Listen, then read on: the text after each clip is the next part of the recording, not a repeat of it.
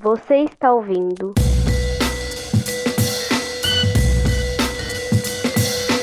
Podcast Conjunturas.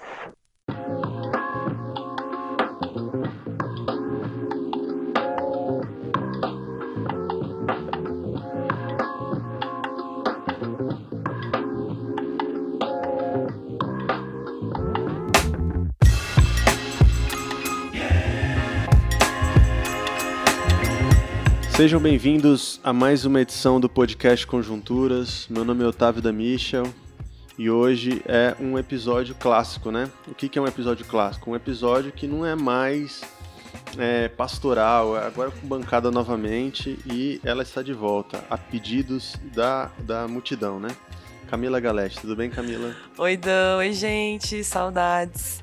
Pois é, Camila que tava, tirou um período de de recesso aí. Na verdade, nem era recesso, era trabalho, né? Muito trabalho, muito trabalho. Aliás, né? Vamos falar disso hoje. É, me fala um pouquinho aí, Camila, sobre sua viagem. Como é que foi aí? Para onde você foi? Conta aí pros nossos ouvintes nesse momento fofoca. Bom, é engraçado. Eu tirei férias do meu trabalho pra trabalhar, né? Eu fui para um congresso no Equador. É um congresso acadêmico, fui apresentar trabalho sobre o que eu venho pesquisando no doutorado. Mas aproveitei para descansar também. Não foi só trabalho. De 10 dias eu trabalhei só 3. Então foi mais descanso do que trabalho, confesso. E, e, e o que, que você curtiu nesse, nessa viagem, assim? Tirando a parte do trabalho, né? O que, que você viu de legal lá? Eu acompanhei suas histórias aqui, vi que você tomou uns cafés lá e tal. Sim, né? sim. Não, para quem me conhece sabe que eu sou viciada em café. Então, viajei sozinha, foi minha primeira viagem sozinha para fora do, do Brasil. Foi uma experiência muito legal.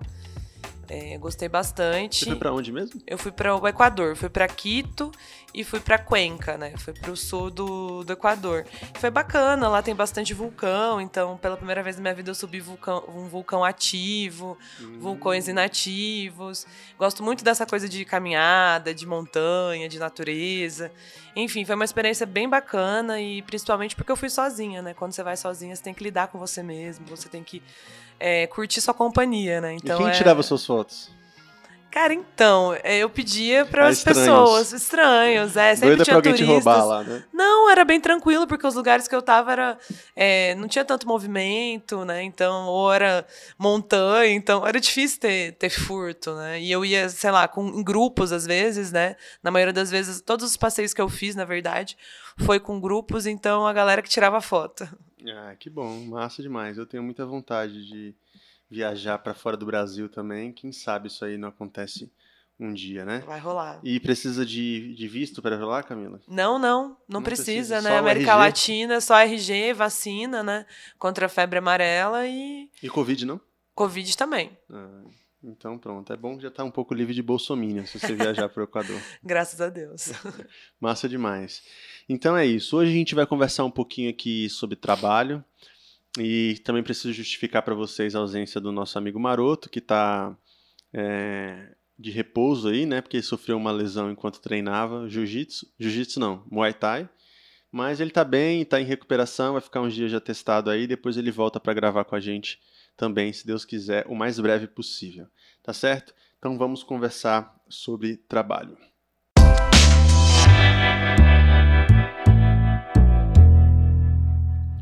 Bom, eu sugeri essa pauta, a gente conversar essa pauta, porque eu creio que ela nos, nos contempla nesse momento que estamos vivendo. Né? Eu sou uma pessoa é, que vivo de, de inovações, de ideias e etc. Né? Eu trabalho com, com, como empreendedor, então tenho uma agência, já tive restaurante, então volta e meia trabalho é uma pauta na minha vida, não tem como fugir muito disso. E, e agora eu estou numa nova fase também, de novos desafios e tentando ressignificar, às vezes até refletindo sobre se empreender é de fato o que é melhor para mim no momento, é, enfim, por conta da instabilidade que isso apresenta, né? E, e a Camila também está passando por uma, por uma, como é que a gente pode dizer, Camila, por um momento de reflexão e de reorganização é um momento de desacelerar. Né? Para quem me conhece sabe que eu faço muita coisa. Né? E, enfim, então é um momento de parar, desacelerar, cuidar da saúde mental. Que sem saúde mental a gente não chega a lugar nenhum.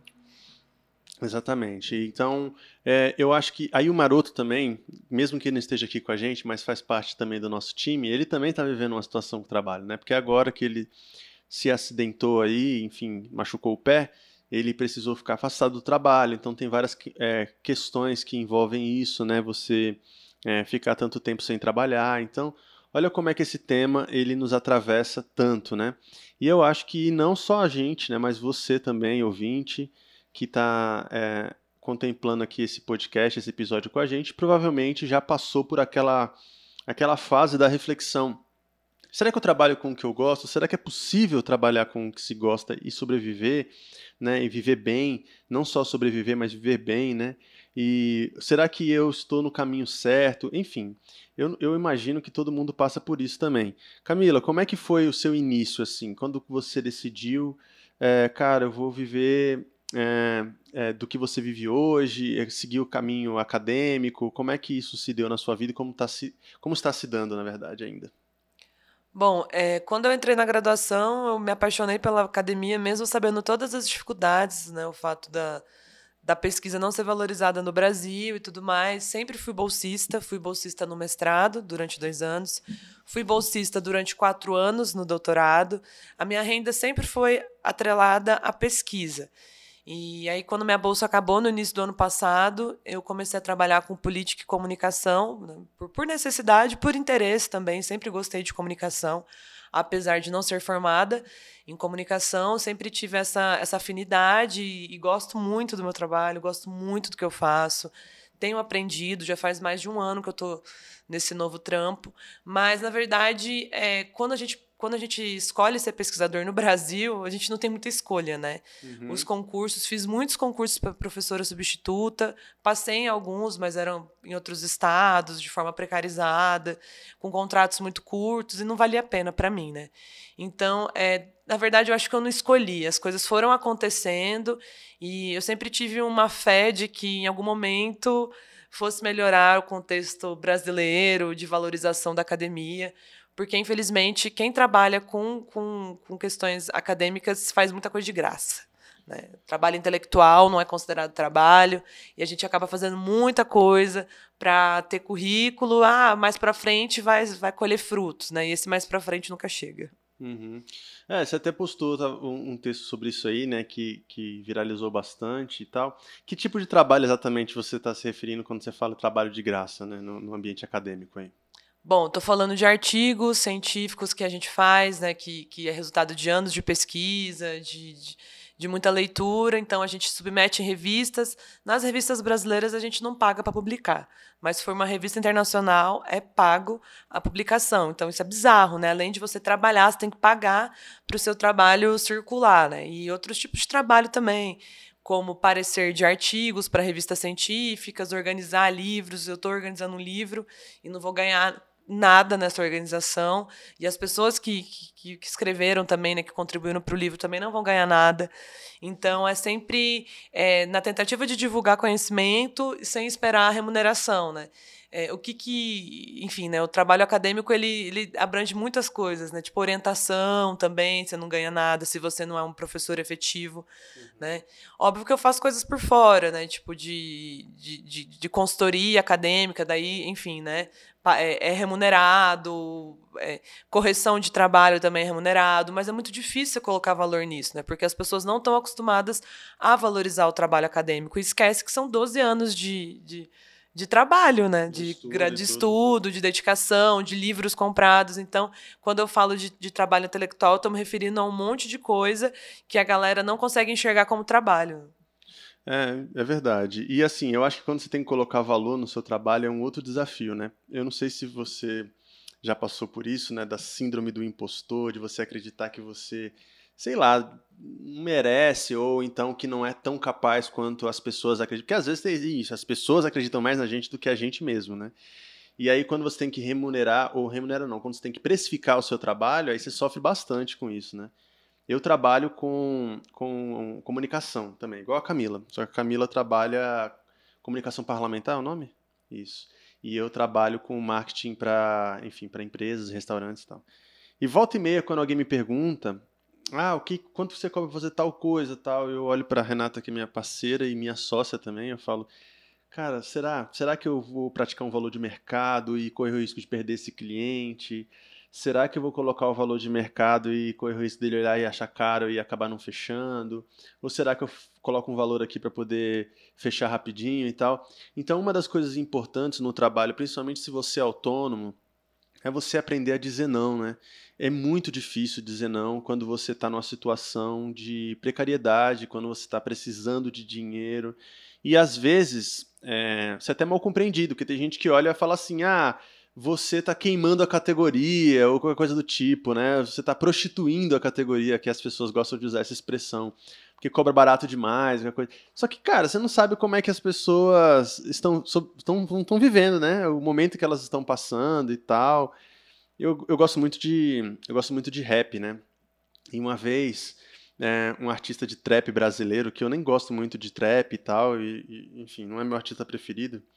É, ele falou o seguinte, que ele, em um momento da carreira, ele começou a vender fit na internet, né? Tipo, ah, eu cobro 250 reais pra fazer um fit com qualquer pessoa. E aí ele foi muito criticado, foi até pros trend tops isso no Twitter no, no, na, na, época, isso tem uns dois anos, tô tentando lembrar o nome dele aqui agora. E aí depois ele, num podcast dois, três anos depois, ele foi falar, cara, naquela época eu tava fazendo isso, era porque eu precisava comprar comida para minha casa, entendeu? E eu tava prestes a desistir e tal, e eu fui muito criticado, e as pessoas vêm com esse papo de desvalorização da carreira ou então de prostituição, né, da profissão. E eu fiquei pensando na minha profissão, no meu momento que eu estava vivendo, quantas vezes eu tive que fazer isso. Eu sei que não é o ideal, eu sei que o ideal é que a gente pratique bons valores, enfim, que a gente valorize a nossa categoria, valorize o nosso trabalho e tudo mais.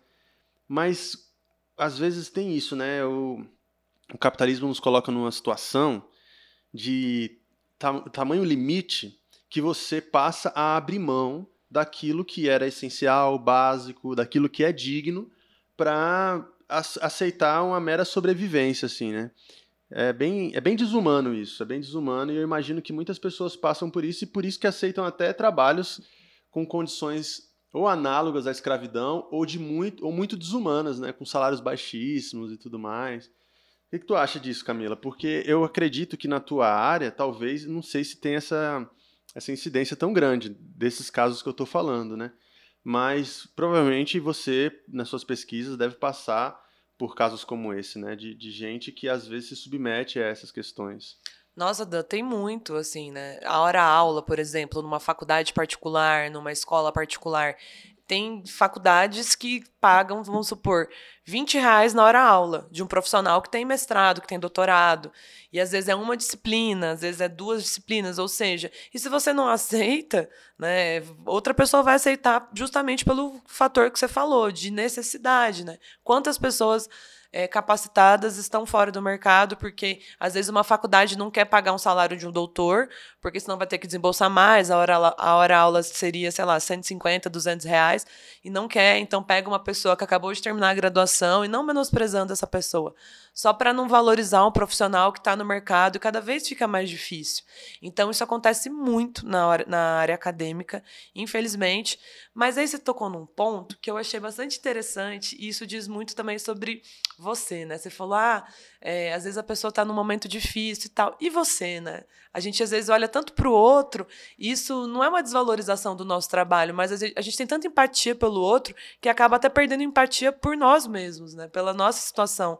Quantas vezes alguém falou para mim, falou, alguém virou para mim e falou: "Ah, corrige aqui meu TCC, meu minha dissertação".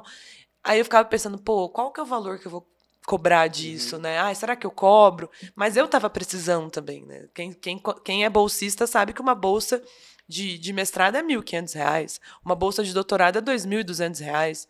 Né? E, e você tem que pagar as coisas relacionadas a, a livros, à academia e viver com esse valor. Né? Atualmente foi anunciado o aumento das bolsas, né? Que ainda foi pouco, mas, pô, como que você vive? Eu lembro que, tipo, eu almoçava, jantava, quase dormia no restaurante universitário da, da UNB porque era um barato, né? Agora já está quase seis conto, na época era 2,50. Era o que eu conseguia pagar. Perdão. Era o que eu conseguia pagar, e é a realidade de muita gente que não é herdeiro quer fazer ciência, né? Então, é, é, a gente também tem que saber valorizar o nosso trampo, né? Mesmo tendo síndrome de impostor às vezes, mesmo tendo sendo muito empático, eu mudei muito a minha chave quanto a isso nos últimos anos, mas foi muita terapia, muita troca com outras pessoas de eu tenho um preço que é condizente com a minha formação e fazer o quê? Se eu tiver necessidade, vou cobrar menos? Vou. Mas se eu não tiver, eu vou valorizar o meu trampo também. É, mas eu acho que isso também é uma questão de etapa, você não acha? Tipo assim, em algumas fases da vida você não, meio que não tem essa possibilidade.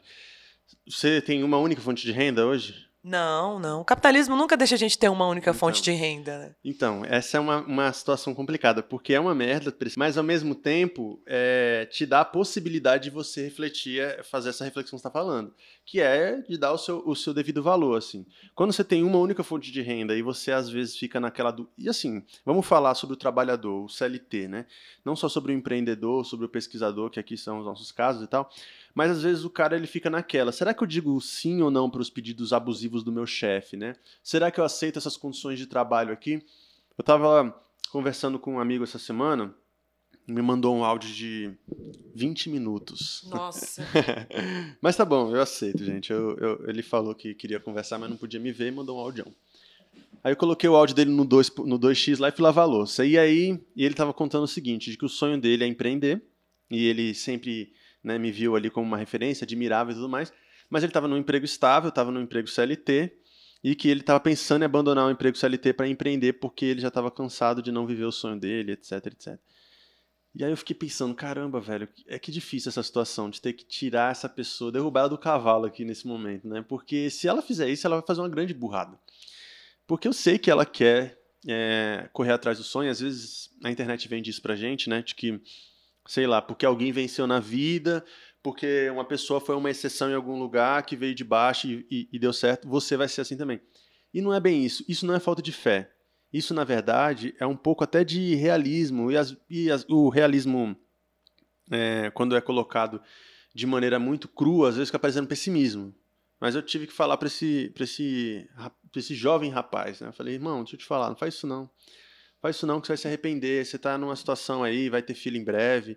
Provavelmente ele vai ouvir esse podcast, eu vou mandar para ele, então é para você mesmo que eu tô falando, mano.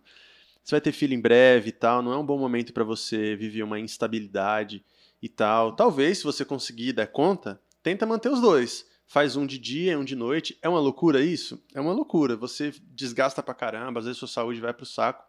Mas, infelizmente, é a condição do pobre muitas vezes, né? Então, eu acho que isso que você falou aí, Camilo, tem um pouco a ver com o momento, né? De Sem dúvida. De você pegar e poder falar assim, agora eu cheguei num patamar em que eu posso dizer não. Né? É uma liberdade muito massa. Eu, por, por exemplo, tô nessa. Ontem eu disse não para um trabalho legal que eu pensando há uns seis meses atrás, jamais eu diria, porque eu estava numa situação muito precária, mas que graças a Deus de seis meses para cá deu uma melhorada. Eu falei, olha, eu não consigo. E a pessoa, não. E às vezes também o brasileiro tem esse negócio. Eu não sei se sei que agora é uma pessoa viajada, né? Tem essa experiência em outro país, mas de- o brasileiro tem um negócio de colocar um valor X para negociar, né? Tipo assim, quanto que custa? Ah, vou colocar 100 reais aqui porque no final eu vendo por 80 e tal. E às vezes a gente fica nessa também, nessa barganhazinha, né? Eu falei, não, não vou retroceder no meu trabalho, é isso mesmo, não tem negociação, esse é o meu preço final e tal e tal.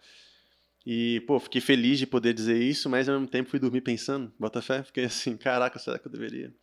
Será que eu não deveria abrir essa sessãozinha aqui, eu vou perder mesmo essa oportunidade. O que, que o Dan de seis meses atrás diria de mim hoje, dizendo não para um trabalho desse e tal? Mas era importante, era um valor abaixo do meu, era uma, eu tô numa situação que eu não tô tão necessitado quanto eu estava antes.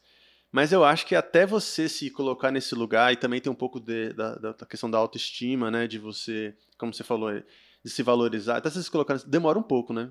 Ah, com certeza. E isso é um momento, no contexto geral, no Brasil e não tão somente, de privilégio, de certa forma. E não deveria ser privilégio você dizer não a um trabalho e tudo mais, porque as pessoas estão. O índice de, de pobreza, de precarização da vida está imenso.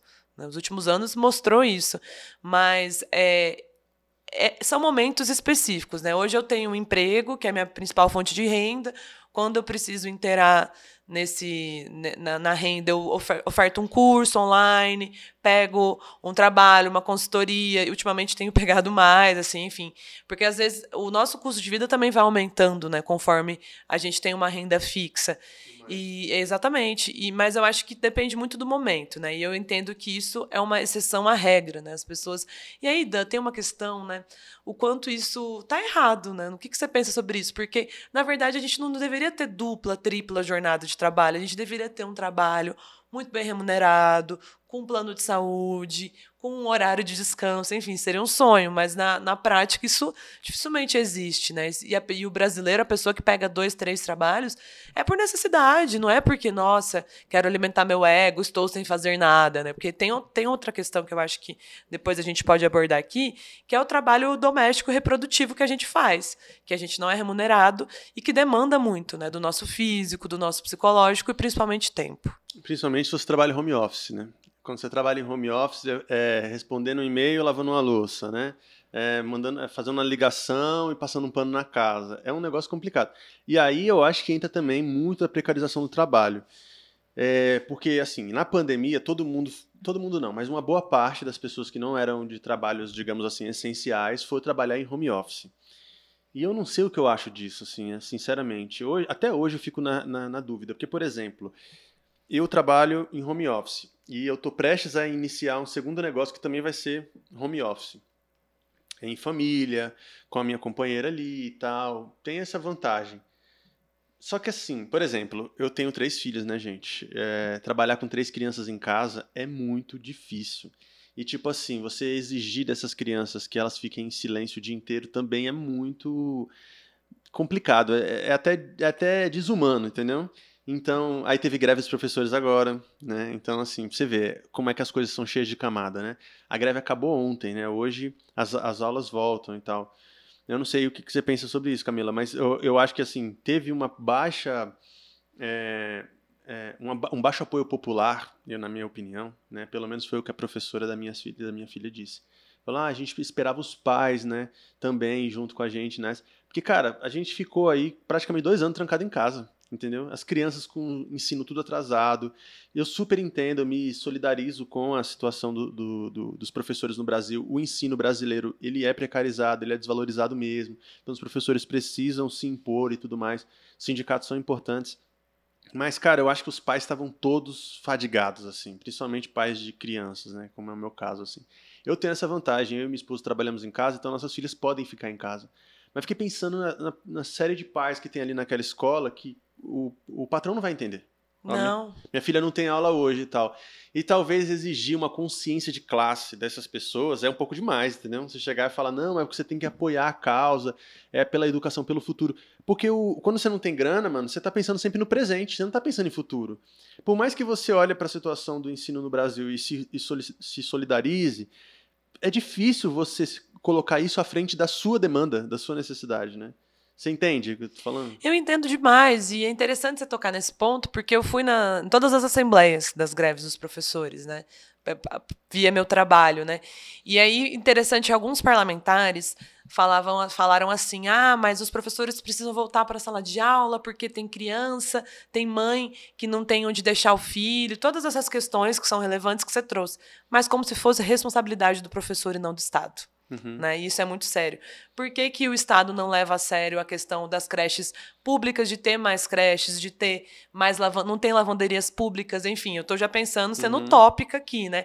De dar condições para que é, isso não fique como responsabilidade do professor ou da professora, mas do Estado em si, né? O, o professor estava numa condição precária. Gente, um professor temporário da Secretaria de Educação é, ele não tem nenhum, nenhum plano de carreira, ele não tem nenhuma condição, trabalha de forma super precária, sofre inúmeras violências simbólicas e subjetivas. Então, assim, a greve ela é fundamental, mas eu super entendo isso que você coloca da, e, e dessa baixa aderência popular, porque realmente uma mãe pode ser prejudicada, pode ser mandada embora por faltar no trabalho, por ter que ficar com os filhos. Só que como o diálogo é feito, é sempre culpando quem está à frente da greve, né? Não o Estado em si que mal remunera, que não dá outras condições. Né? Imagina que lindo seria se o Estado proporcionasse para a população lavanderias públicas, é, outras condições de trabalho, né? Se as, nas universidades tivessem creche para as mães de alunos, né?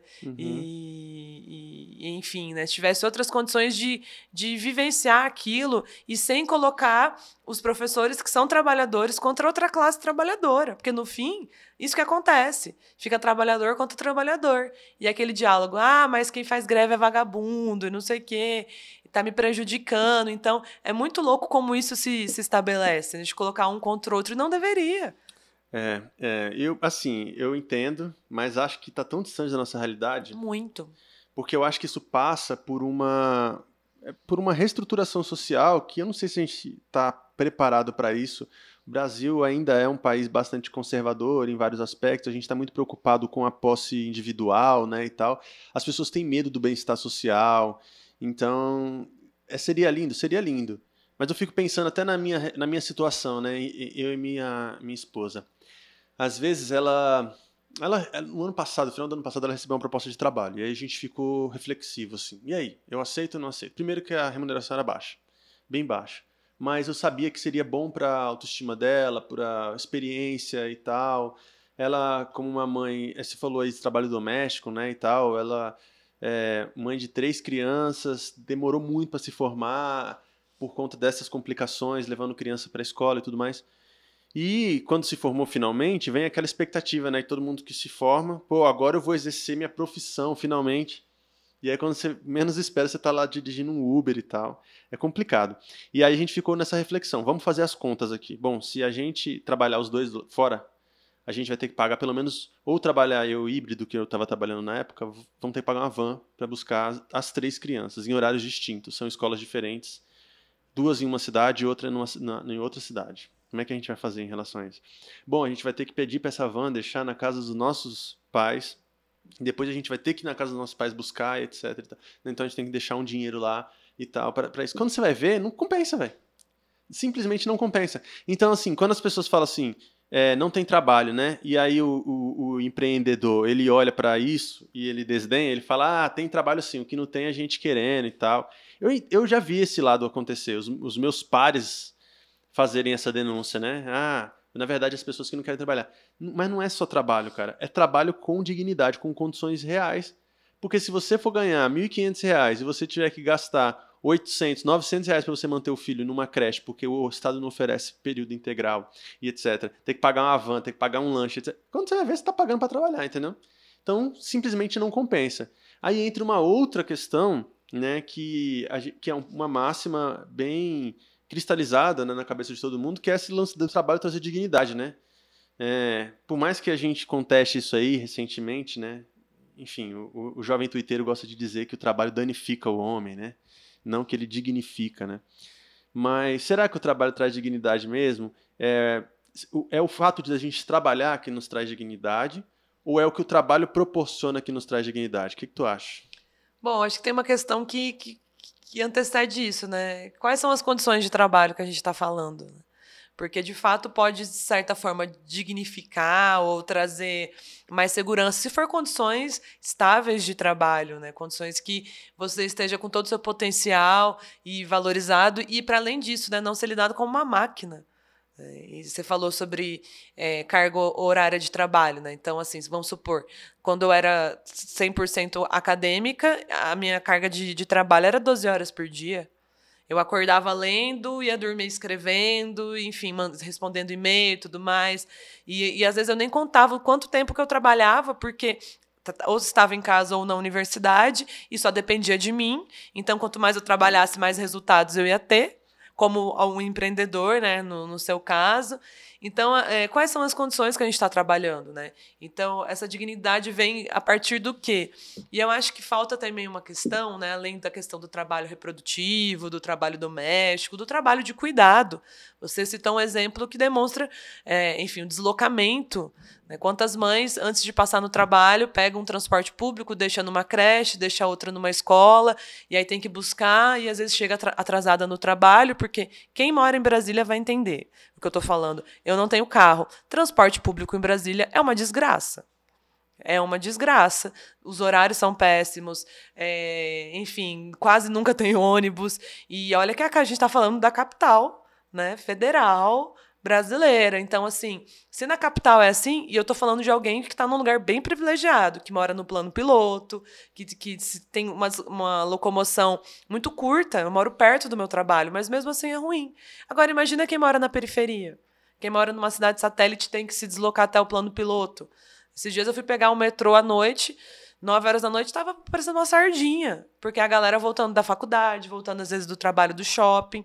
Imagina, isso foi um, algo é, pontual. Eu não pego o metrô para Samambaia, para Ceilândia todas as noites. Foi algo muito pontual e já fiquei irritada, né? Do alto do meu privilégio. E quem faz isso cotidianamente com criança, com fome, com sono, com criança de colo, enfim, quais são as condições? A gente desumaniza muito o trabalhador. Para além de desumanizar o trabalho que, ela, que essa pessoa faz, é, a gente esquece que tem um indivíduo ali com necessidades. É, mas aí me diga uma coisa. Você acha que o que quando, quando, nós falamos que o trabalho é, dignifica o homem, você acha que isso está intrínseco ao dinheiro somente? Vamos usar um exemplo. É, aqui na coletivação, na nossa igreja, não só na coletivação, mas todo mundo que trabalha com algum tipo de assistência social, é, sabe que às vezes o que uma pessoa quer ou o que ela procura não é grana, não é um auxílio. O que ela procura é a condição de ter autonomia sobre, ou autogerência, né? Tipo assim, mais do que uma bolsa, mais do que uma, uma assistência, o que ela quer é um trabalho, sacou? Para ela poder se sentir digna de ter corrido atrás e ter recebido e tudo mais. E aí, agora dando uma viajada aqui e abrindo um parêntese, pensando em, em outras economias que não sejam economias é, é, tão capitalistas como a nossa e tudo mais, será que a gente consegue encontrar Será que seria possível ter dignidade nesse lugar sem essa. Porque é um pouco de meritocracia, né? É um pouco de meritocracia. Você olhar, enfim, a pessoa não é só receber do Estado, entendeu? Ela quer colher do fruto do seu trabalho, entendeu? Você acha que existe isso ou isso é uma ilusão criada aí pelo capitalismo, pela meritocracia, para nos colocar nesse lugar de estar tá o tempo inteiro correndo atrás?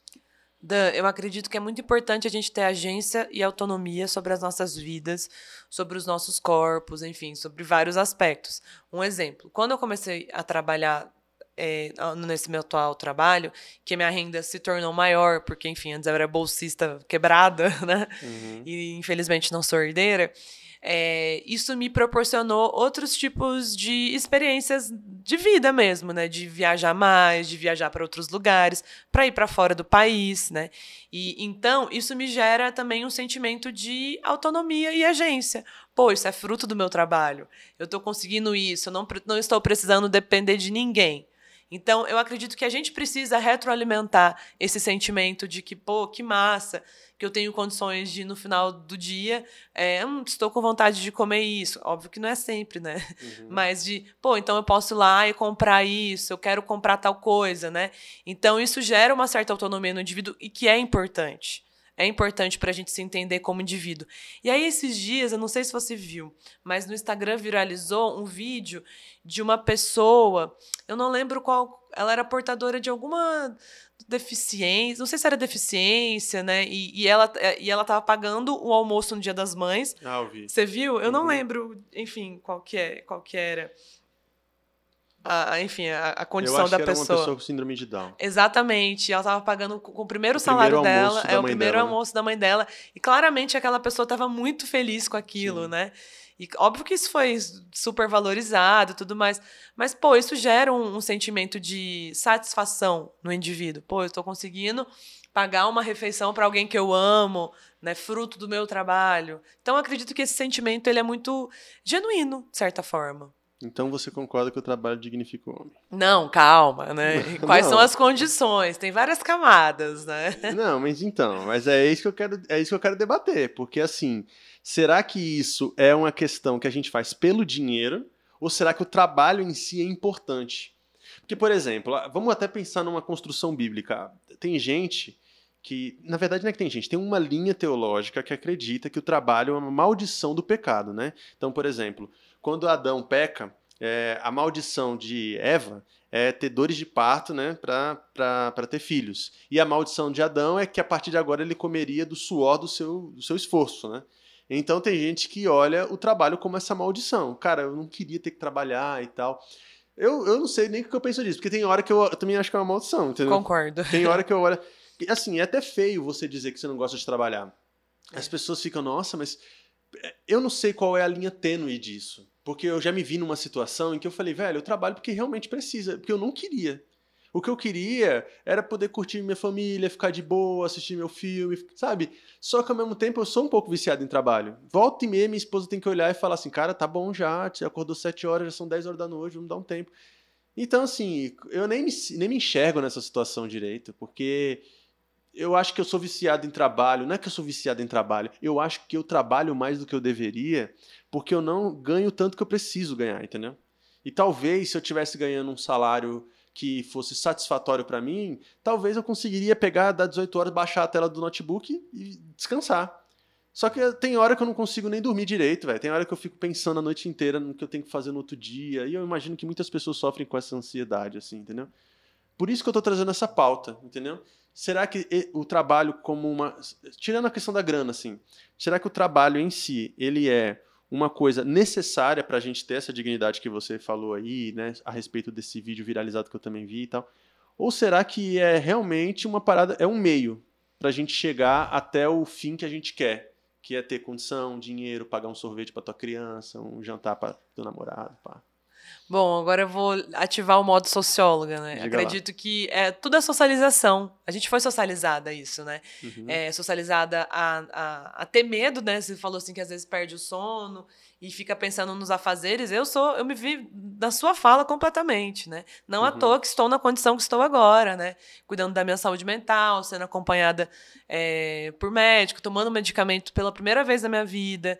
E não tenho vergonha de dizer isso, porque descobri que a maioria da população toma medicação, talvez eu era uma exceção, Uhum. né? E a gente precisa falar mais sobre isso, sobre saúde mental, sobre medicalização. E, e a gente não fala sobre isso porque a gente fica o tempo todo performando que tá bem, que dá conta, Sim. né? E isso é muito problemático. E, mas eu acredito que a gente é socializado mesmo a, a, a ser viciado e também tem o aspecto do medo, o medo de perder emprego, o medo de não conseguir pagar uma conta, o medo de não conseguir levar comida no final do dia para os filhos, né? Para nós mesmos, no meu caso, que eu não tenho filho. Uhum. Então, eu acredito que isso também é tudo fruto de uma socialização. Ninguém nasce viciado em trabalhar. Ninguém nasce viciado em querer fazer um monte de coisa. Uhum. É a necessidade que faz o indivíduo. Uhum. A necessidade, a realidade, né? E a gente nem questiona. E aí, esses dias eu estava dando uma aula da, que, vai de encontro a, a isso que a gente está discutindo. Eu estava discutindo um texto do Marx, dou aula de introdução à sociologia numa turma à noite na Universidade de Brasília. E era uma turma de majorita- majoritariamente alunos da engenharia que nunca leram Marx. E era um texto que o Marx fala sobre o trabalho estranhado e a propriedade privada. E aí, num determinado momento do texto, o Marx fala que o trabalhador ele estranha o trabalho que ele faz, porque ele não vê os resultados daquele trabalho, Uhum. né? Aquele trabalho vai, enfim, o fruto daquele trabalho vai para outra pessoa. E aí isso gera também uma relação de alienação e de pauperização. Então o cara vai lá, trabalha, se O estranha. que, que é pauperização? Pauperização é, é uma relação, tipo assim, de totalmente pobreza, de pauperização das condições de vida daquele indivíduo, né? Pauperizado. Então, ele não trabalha com uma alimentação em dia, ele não trabalha tendo como voltar para casa, enfim, né? E aí isso também gera uma alienação, né? A gente só vai fazendo o trabalho. Aquele filme do Chaplin, né? Que ele tá lá na máquina e ele só vai fazendo uma hora pifa, né? Uhum. E aí eu lembro que que nesse dia que eu, que eu dei esse texto do Marx, como era uma turma de gente de exatas, tinha, as questões que surgiram é, mas professora, e ninguém tá pensando no, no- no- na pessoa que deu o trabalho, nos riscos, né? Tipo assim, a galera não olhou pro lado do trabalhador, olhou pro lado do empreendedor, né? Uhum. E aí é, foi muito louco, porque os alunos todos ficaram incomodados que o texto olhava só para o trabalhador. Uhum. Tinha uma questão de classe naquela turma, né? E aí, como era uma turma mista, apesar de ser majoritariamente de engenharia, os alunos do serviço social, da história, uma galera que tem mais contato com essa literatura, começou a ficar brava. E aí começou a rolar todo um embate, que é legal também, a sala de aula é, é massa por isso, e eu só mediano ali, né? E cada um tá? olhando para o seu ângulo, Uhum. Com certeza a pessoa que levantou aquilo deve ser filho de um empresário, enfim, né? E o outro lá, trabalhador, que tinha uma raça, a pessoa que tretou com a outra era um cara negro. Então, assim, tem uma questão de classe, tem uma questão de gênero, de raça. Só que, voltando Você no falou texto. isso lá pra eles? Falei no final, falei, enfim, né, a partir do texto. Mas eu gosto muito desse texto porque o Marx fala de trabalho estranhado, estranhamento. Pô, cara, chegar no nível de você estranhar o que você tá fazendo é muito sério. Né? Você, não se vê naquilo, você não vê os frutos daquilo, porque você só faz. Você não consegue no final do, do ano comprar uma casa, comprar um carro, né? Porque não tem, é, não- você não ganha o suficiente para aquilo Uhum. né? Enfim, tudo isso pra. Não sei por que, que eu disse isso, mas é, são ângulos diferentes, Claro, né? claro. É, sim, é- você tocou num ponto interessante. Você falou sobre esse conflito, né, dos recortes e do empreendedor, do trabalhador. Quantas vezes eu não me vi nessa situação, cara? Inúmeras. Inúmeras. Eu lembro que no ano passado, enquanto eu, eu tinha um restaurante e eu empregava é, 10 pessoas, mais ou menos, né? Todas com CLT e tal. E chegou um momento que eles ganhavam, eles ganhavam comissão. E eu, e eu ganhava pro labore que é um salário fixo do sócio. Você não, você não, diferente que as pessoas pensam, né? Ah, o que sobrar é seu. Não é assim que funciona. Você tem um salário fixo. Quando tem uma empresa séria, organizadinha, né? E cara, teve um momento da trabalho que eles estavam ganhando quase o mesmo tanto que eu. Tipo assim, uma diferença de 300 contos, assim. Sabe? E lógico, eles tinham horário de trabalho, eles trabalhavam sete horas e meia por dia. Eu não tinha horário de trabalho nem nada. E aí eu me vi nesse conflito. Eu falei assim, cara, eu tô do lado do trabalhador aqui, é lógico, né? Aí eu, por que, que eu tava nessa? Porque o salário mínimo tinha aumentado. E eu fiquei naquela. Só que assim, é lógico que faz sentido, por exemplo, o ambiente é, empreendedor, ele é muito desumano, entendeu? Ele é muito desumano, ele é meritocrático pra caramba, ele é burguês, ele é branco, ele é todo coxinha. E eu conversando com meus amigos, o que, que eles sabem fazer? Só sabem demonizar o trabalhador, entendeu? Eu lembro que eu fiz uma reunião de empreendedores no meu restaurante e a gente estava ali trocando ideias e tal, e aí um- uma pessoa, me a gente tava, os caras estavam tomando cerveja e tal, lá para as tantas me perguntou, quanto é que tu paga pro, pro teu chefe de cozinha aí, pro teu chapeiro? Aí eu falei o salário, o cara falou, o quê? Eu vim trabalhar aqui então, não sei o quê. Se eu tivesse que pagar um salário desse aí pra um chefe meu, eu fechava a loja, não faz sentido, não sei o quê, não sei o quê. E o chefe tava ouvindo, entendeu? Essa história. Só que ele era meu amigo e tal, e ele veio falar comigo depois, ele falou, caraca, esses caras são tudo, é, perdão a palavra, tudo filho da puta, né, velho? Porque, tipo assim, é, a gente tá aqui trabalhando, o cara vem falar uma coisa dessa aqui pra mim e tal. Aí eu fiquei pensando nisso, né? Eu falei, e esse cara que tá falando isso, cara, ele, na hora que todo mundo foi embora, ele dirige um carro incrível, que deve valer uns 150 mil, entendeu? E eu voltando pra casa com o meu carro todo ferrado, que nem era esse carro que eu tenho hoje, todo zoado. E eu fiquei pensando naquilo, eu falei, cara, quem que, que lugar que eu quero pra mim, entendeu? Se eu quiser transformar isso aqui numa máquina de fazer dinheiro, eu vou ter que abrir mão de algumas coisas que são caras pra minha identidade, né, para minha, até mesmo para minha militância. Eu vou ter que ser hipócrita em algum, em algum tempo, né? E aí, beleza. Passa, passou-se um tempo, veio essa questão do aumento do salário mínimo. Nossa loja não estava financeiramente saudável. A gente estava indo para um, um zero a zero ali, sem lucro, etc. Aí meu sócio veio falar, ó, o salário mínimo vai aumentar e tal, eles vão ganhar X. Eu falei, pô, mas isso aí é quase o que eu ganho, cara. É. Aí eu fiquei, primeiro meu conflito foi, isso é injusto, entendeu? Eu falei, não faz sentido, eu preciso ver alguma forma, né, falar com contabilidade, ver o que eu posso fazer para bular isso aí, não sei o quê. Quando eu paguei, aí meu sentimento já era outro, porque eu vi a felicidade deles, tá ligado? E assim, eu empregava gente que era amigo meu. Gente que é amigo meu até hoje, como a Marília e tal. E eu vi o quanto que aquilo fez diferença para ela. E eu ver ela tendo alguma dignidade com o salário dela, com meu- meus outros amigos e tal, que eram colaboradores, todo mundo trabalhando junto ali e tal. Eu falei, pô, isso aqui vale a pena, pô, entendeu? Só que esse é um conflito difícil. E a maioria dos patrões, eles não estão no chão de fábrica, digamos assim, para poder ter essa compreensão e essa visão que eu tive naquele momento.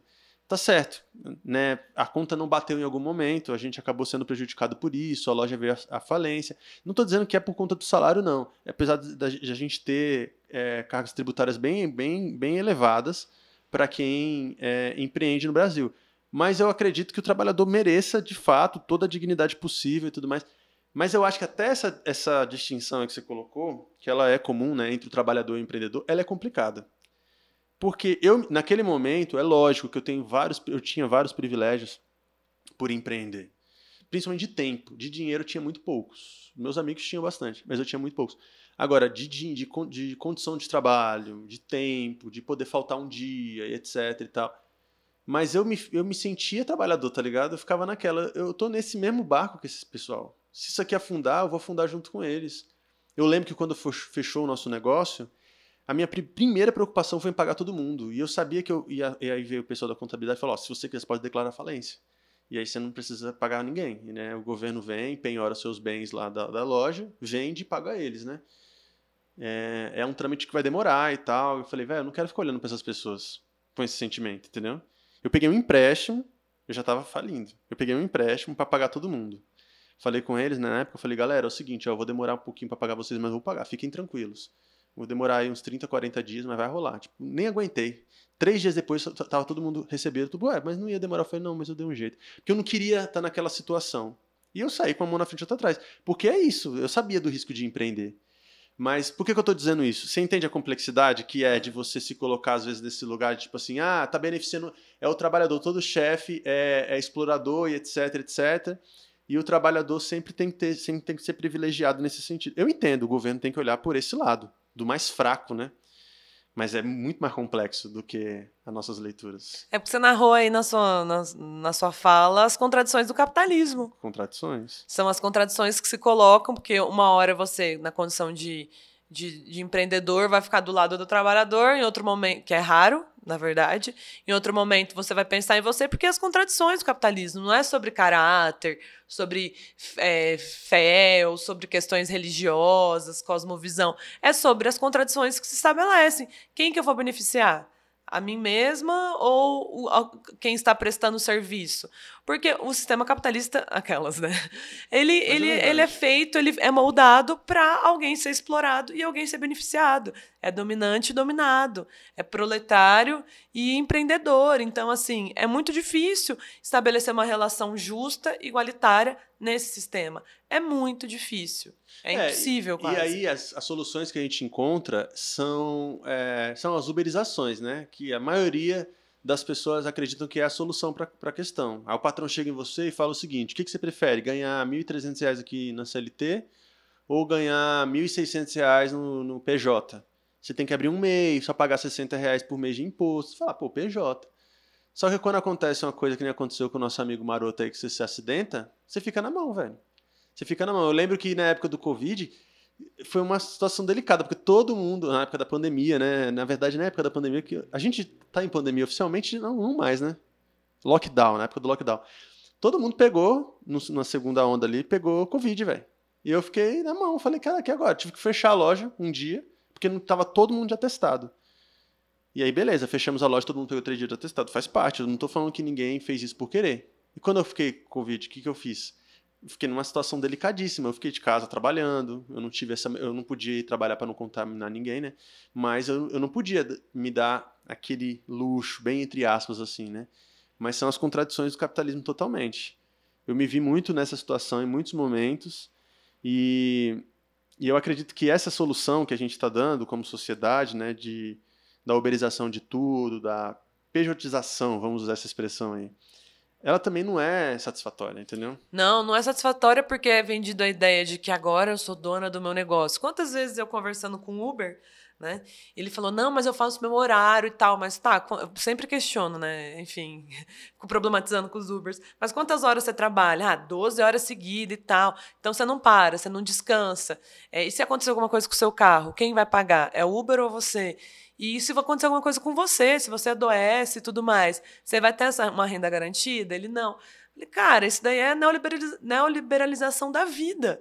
Você, tipo, não tem direito nenhum, você não tem amparo nenhum, e ainda é vendida a ideia de que você é dono do seu negócio, sabe?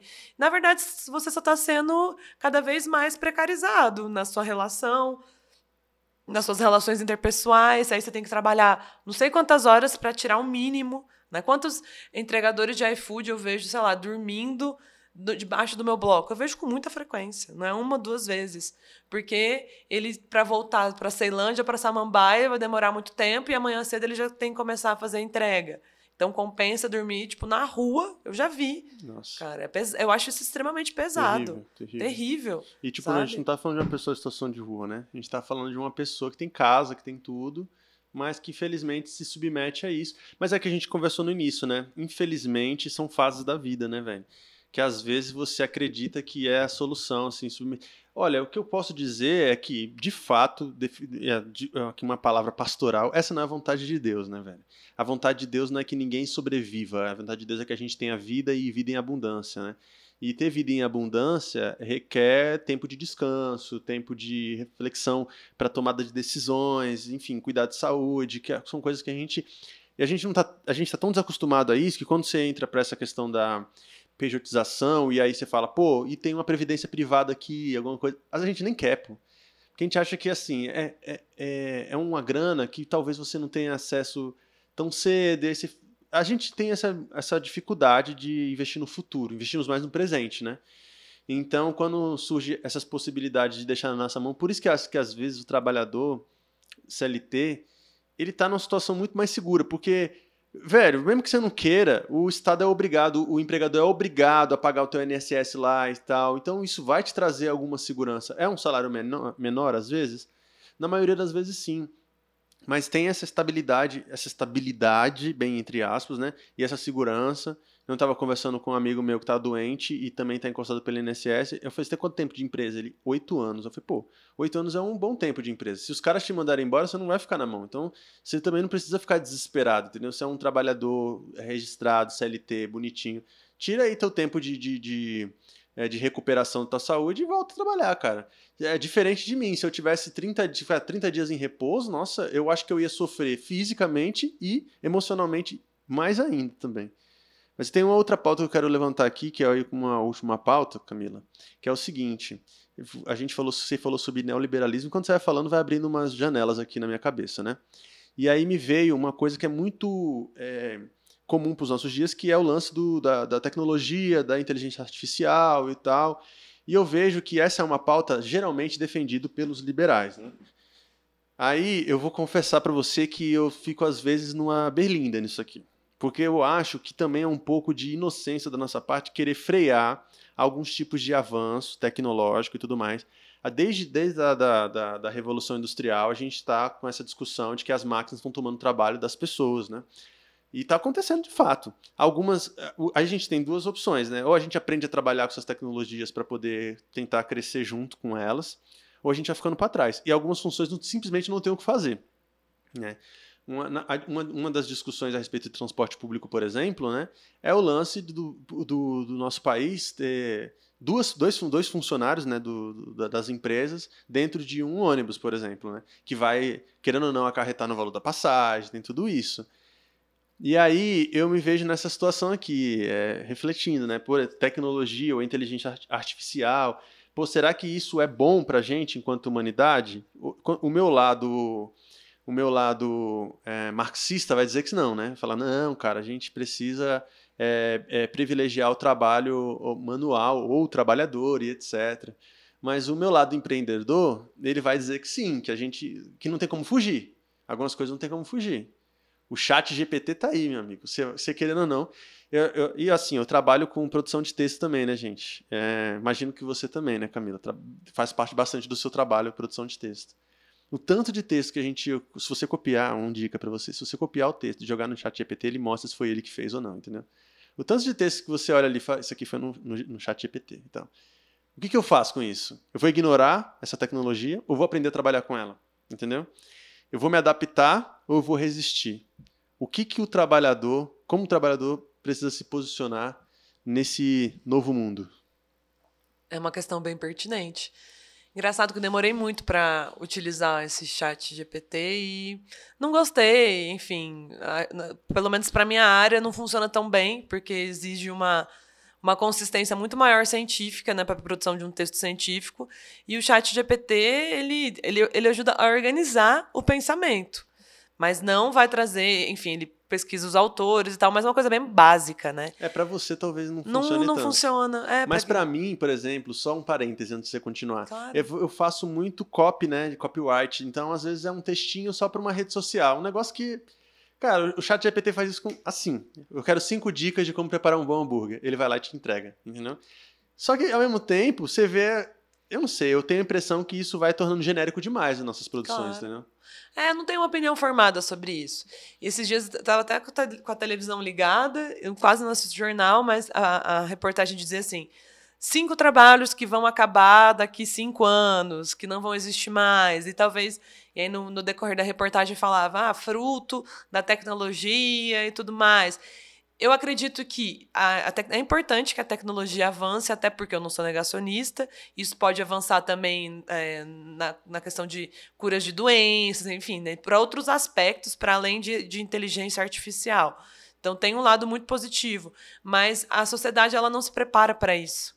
Né? E Isso, como isso é mobilizado também, né? Como ah, a gente vai fazer isso porque a gente não vai empregar mais pessoas, ou quando a gente empregar vai ser de uma forma muito precária. Né? Então, tem um interesse nisso.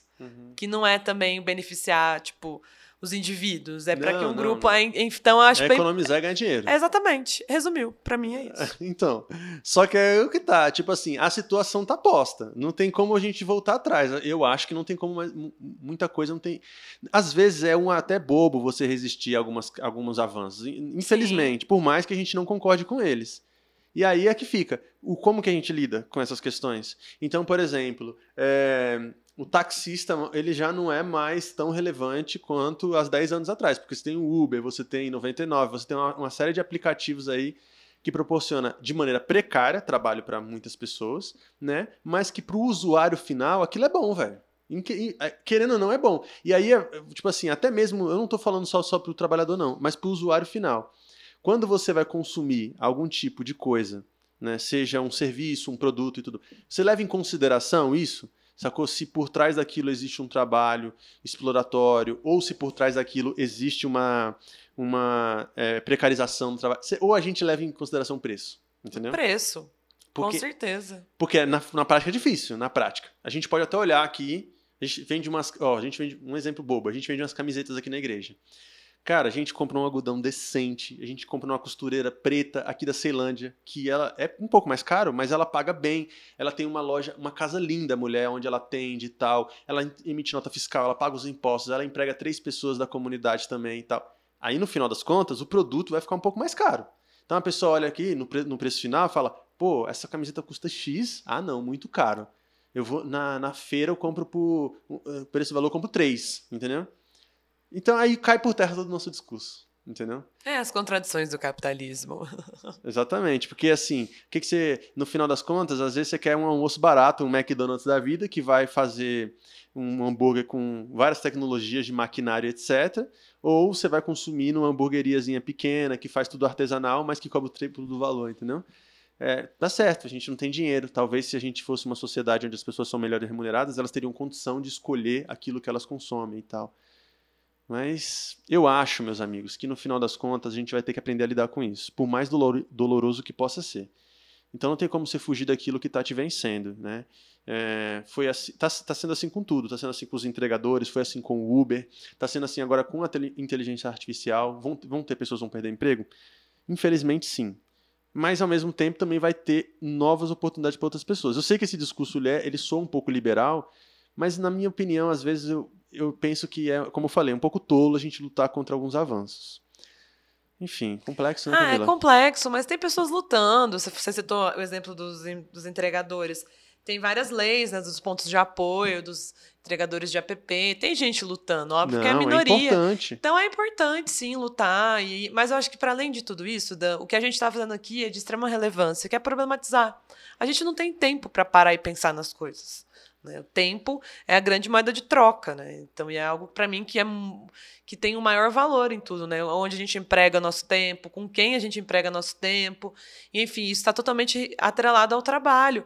Mas é, problematizar isso e gerar um mínimo de consciência já é algo que, que pode gerar mudanças, né? E a gente não tem esse costume, né? Na verdade, nós dois temos, porque, enfim, eu trabalho com isso, você tem podcast, você é pastor e tudo mais, né? Lida com pessoas de inúmeras eh, realidades, mas a, A maioria, da, maioria popula- da população não, né? Não tem Verdade. tempo ao lazer, ao pensamento, né? nem à alienação, É. num sentido positivo, né? Tudo um Zé roubado. Mas é isso. Estamos chegando então ao fim, né, Camila, desse episódio. Sim. Você acha que a gente conseguiu fazer uma boa conversa, né? Ah, eu acho, eu gostei. Estava com saudades. Eu também estava com saudade de você também, porque você estava bastante sumida e de gravar, Sim. de gravarmos juntos.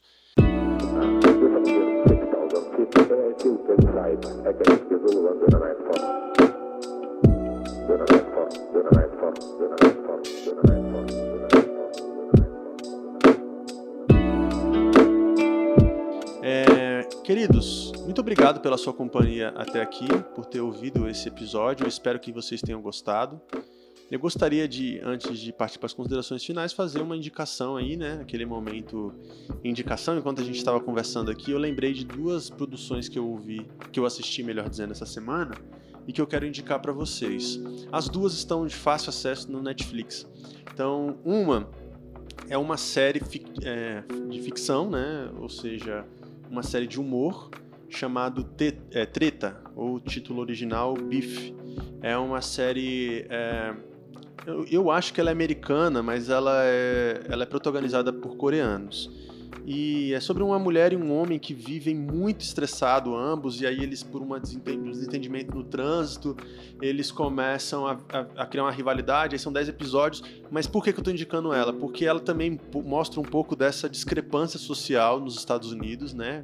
De um, de um nicho, né? Que são os coreanos que moram nos Estados Unidos, como que é uma mulher rica, uma mulher que está fazendo transações milionárias na sua empresa, e um trabalhador que trabalha com, com empreitadas nos Estados Unidos e tal. E essas discussões, elas partem elas atravessam muito. ela- Não é um, um- um conteúdo panfletário que fica falando é, termos é, da militância, mas ela atravessa muito a discussão é, social, muito, muito, porque o cara vive muito pobre e a mulher vive muito abastada, então cada um ataca o outro a partir dos seus lugares.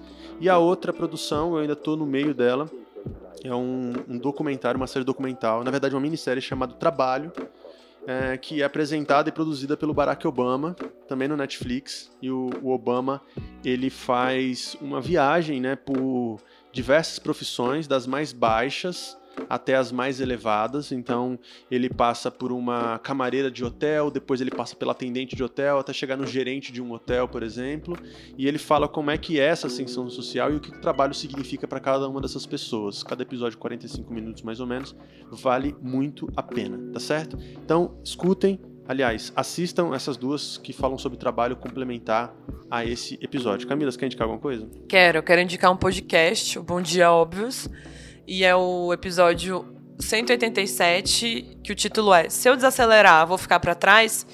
E é um podcast que é um episódio que vai problematizar, né, o quanto às vezes nosso corpo pede pausa e também problematiza, né, questões relacionadas à angústia de iniciar certos trabalhos, angústia por dinheiro, as necessidades, o cansaço físico.